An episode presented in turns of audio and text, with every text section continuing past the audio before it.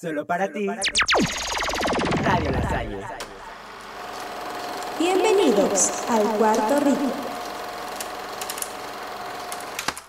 Bueno, aquí estamos todos.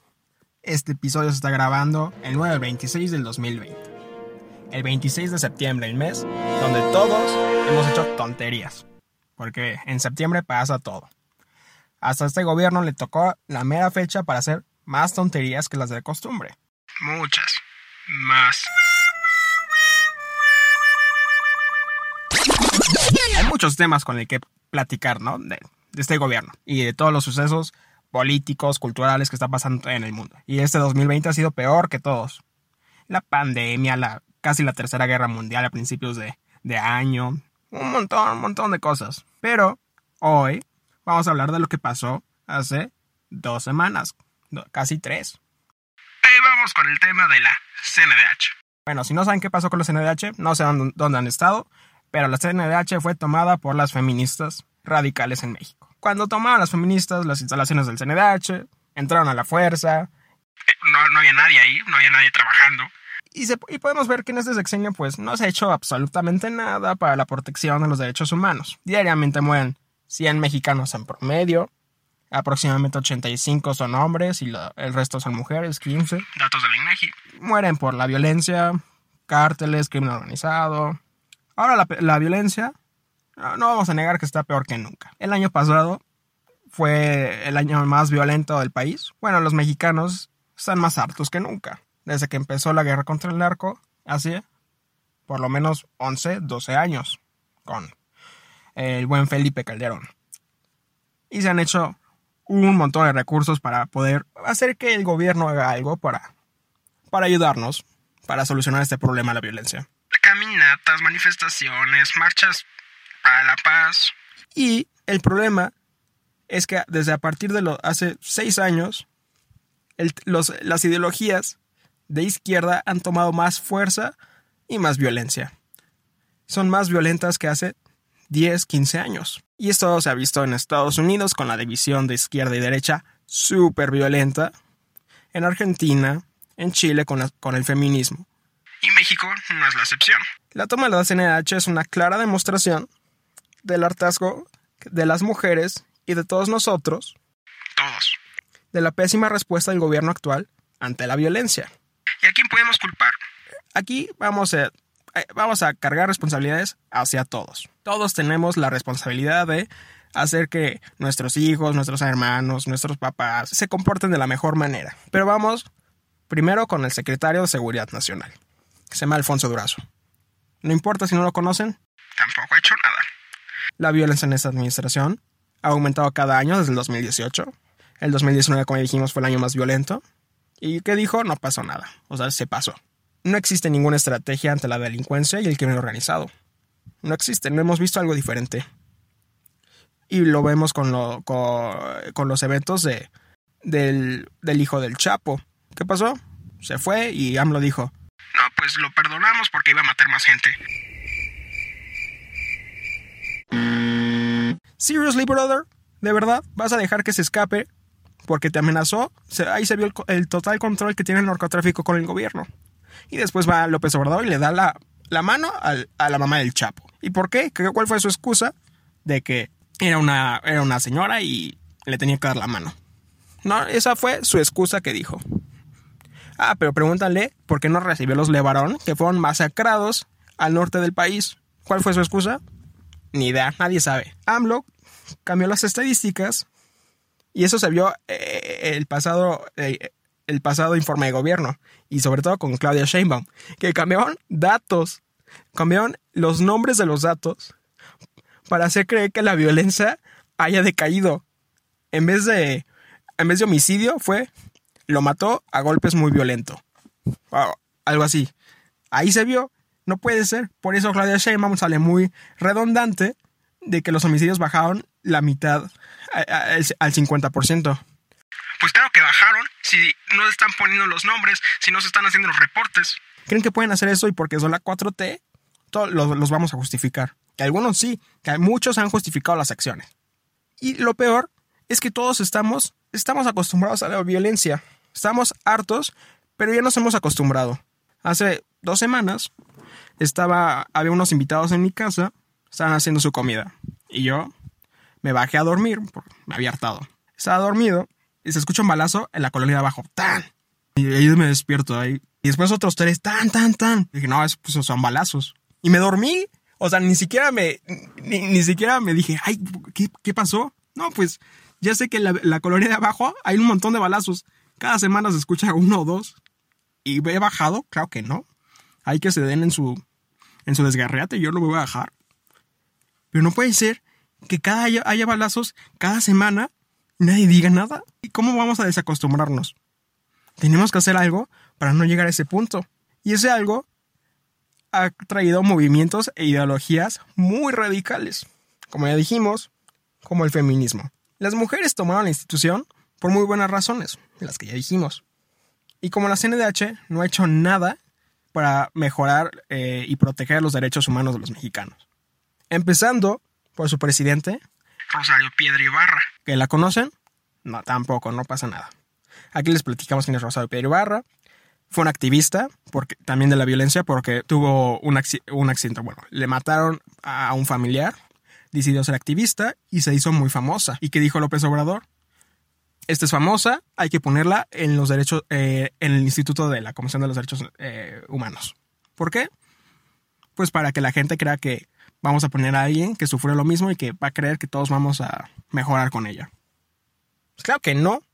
No tiene preparación, no tiene experiencia, no tiene actitud, no tiene nada. Solamente lo único que tiene es la poca capacidad de hacer algo. Y que López Obrador la manipule como él quiere.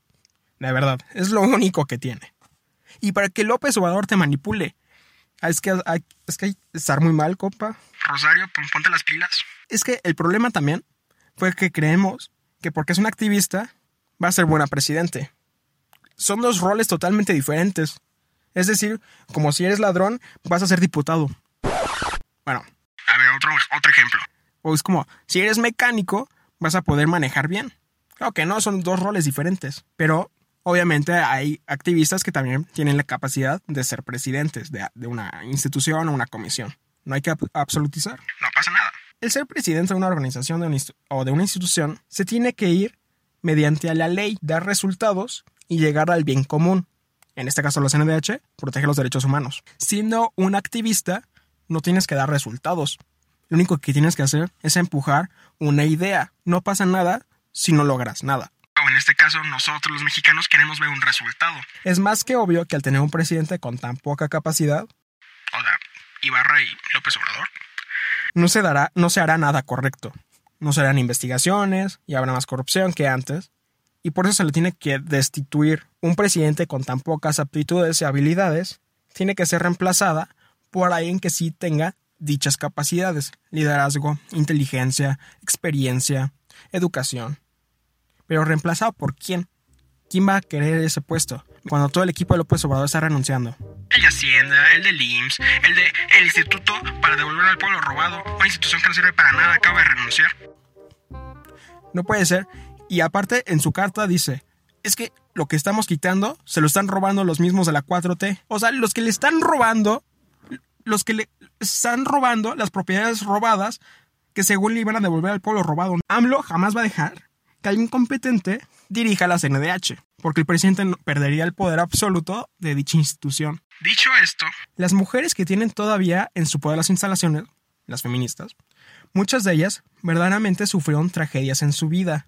Violencia, desapariciones, asesinatos. Y cada una de ellas quiere una respuesta, claro que sí. Se les tiene que dar una respuesta, se tiene que hacer justicia a los criminales. Y la merecen por parte del gobierno y por parte del gobierno no ha habido tal cosa. No se ha demostrado ningún plan para solucionar cualquier tipo de violencia y, es, y nos hemos acostumbrado. Y el gran truco de todo esto es que esta situación ha sido aprovechada por ideologías, como es la feminista en México, como es Black Lives Matter en Estados Unidos, como es también el feminismo en España, Argentina y Chile. El feminismo radical es una ideología que lo único que busca es una destrucción completa del sistema. No proponen una estructura nueva o mejorar de la que tenemos. Ellas solo buscan una destrucción de nuestro sistema para crear un conflicto Y esto no solo pasa en México, sino en todo el mundo. Las feministas han tomado la figura de la mujer y del hombre y le han manipulado para promover su agenda política. Lo vemos con el mito de la brecha salarial, que ya muchas veces ha sido demostrado su inexistencia. Vemos el techo de cristal, que es más de lo mismo. Creen en el patriarcado, buscan oprimirse ellas solas, al dejarse creer que, que por ser mujeres todo el sistema está en contra de ellas. Claro que no en todo el mundo, y lo digo en Estados Unidos, en Europa, en, Latinoamérica, están, eh, se han creado leyes para incluir a las mujeres. Ha habido una inclusión forzada, no solamente de mujeres, sino de la comunidad negra, de en Estados Unidos. Aquí en México tenemos otros problemas, que es más del machismo. Ha habido una inclusión forzada. Y una inclusión forzada jamás va a haber buenos resultados. En un Congreso que necesariamente por ley tiene que haber 50% mujeres y 50% hombres, no va a dar resultados. No porque las mujeres no tengan la capacidad o porque los hombres no tengan capacidad, sino porque por la biología que tenemos, algunas mujeres van a interesarse en, unos trabajos y los hombres en otro. Es como si pusiéramos que el 50% de las, de las enfermeras tendrían que ser hombres, 50%, y mujeres 50% hay más enfermeras mujeres porque les interesa más el trabajo humanístico. Tendríamos que despedir a muchas mujeres para que hubiera una ley del 50%. Y esto es muy importante destacarlo, como si los albañiles, que son 99.99% hombres, hubiera una ley que el 50% fueran mujeres y el 50% hombres. ¿Y por qué no lo hay? Porque el feminismo radical solo busca poder, solo busca el, el el, la igualdad en, puestos de poder, en puestos eh, políticos, empresariales. No, busca una igualdad forzada para su agenda política. E, en México se ha visto casos peores, porque cuando estamos viendo la toma de la CNDH, vemos que hay una, hay, hay una bandera del Partido Comunista Mexicano. Vemos que esas mujeres han sido manipuladas por el Partido Comunista de México, por la ideología feminista, para promover su agenda política. Esta ideología está manipulando a las víctimas para promover su agenda. Está tomando la tragedia como una violación, como un asesinato, para ganar poder.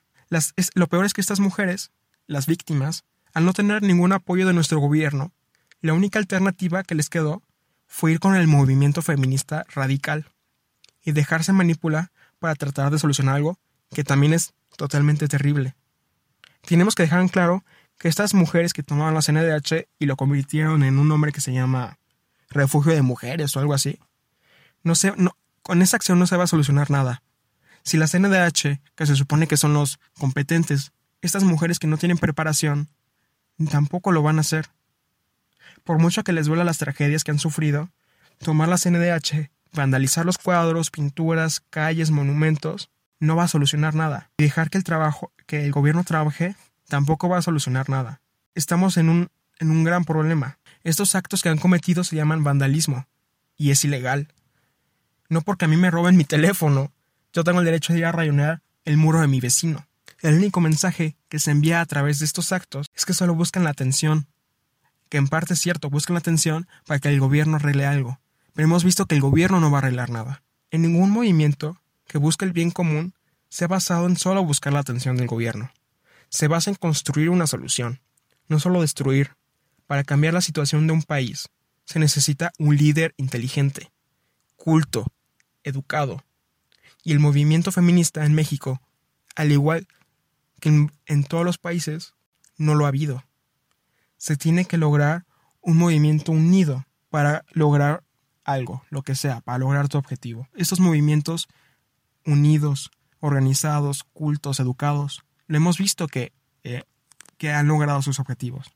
Podemos tomar la situación de Martin Luther King en Estados Unidos, que le tocó vivir en un sistema legalmente racista. No como el día de hoy. En, ningún, en ninguna constitución del occidente, porque podemos hablar de Arabia, donde sí falta el feminismo y no se ha logrado nada. En el occidente, no, que todas las leyes son totalmente igualitarias para hombres y para mujeres. Tenemos el mismo valor ante la ley, como hombres y como mujeres. Martin Luther King le vivió, vivió en una época donde la ley respaldaba a ser racista, y él estaba orgulloso de ser estadounidense. Él propuso soluciones para acabar con el racismo. Era culto, educado y siempre lideró con ejemplo de paz e inteligencia. Jamás destruyó y vandalizó. Jamás vandalizó las paredes de los monumentos nacionales. Porque esto solo desacredita el mensaje. Y cabe recalcar que Luther King lo logró. Logró crear una ley igualitaria para, la comunidad negra y para los blancos en Estados Unidos. En México tenemos todos, todos, absolutamente todos, tenemos los mismos derechos, como hombres y como mujeres.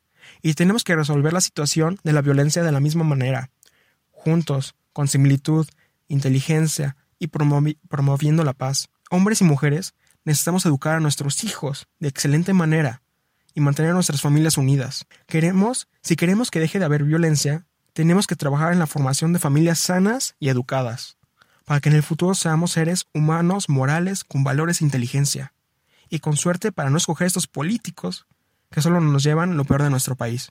Hay que aprender de los que nos han gobernado y no volver a repetir nuestros propios errores, que nos ha pasado muchas veces.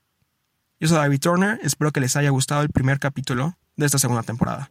Nos vemos el próximo lunes. En Radio La Salle Cuernavaca nos interesa que se hagan valer los derechos de todos los seres humanos, buscando y participando en una lucha constante por la paz, igualdad y seguridad.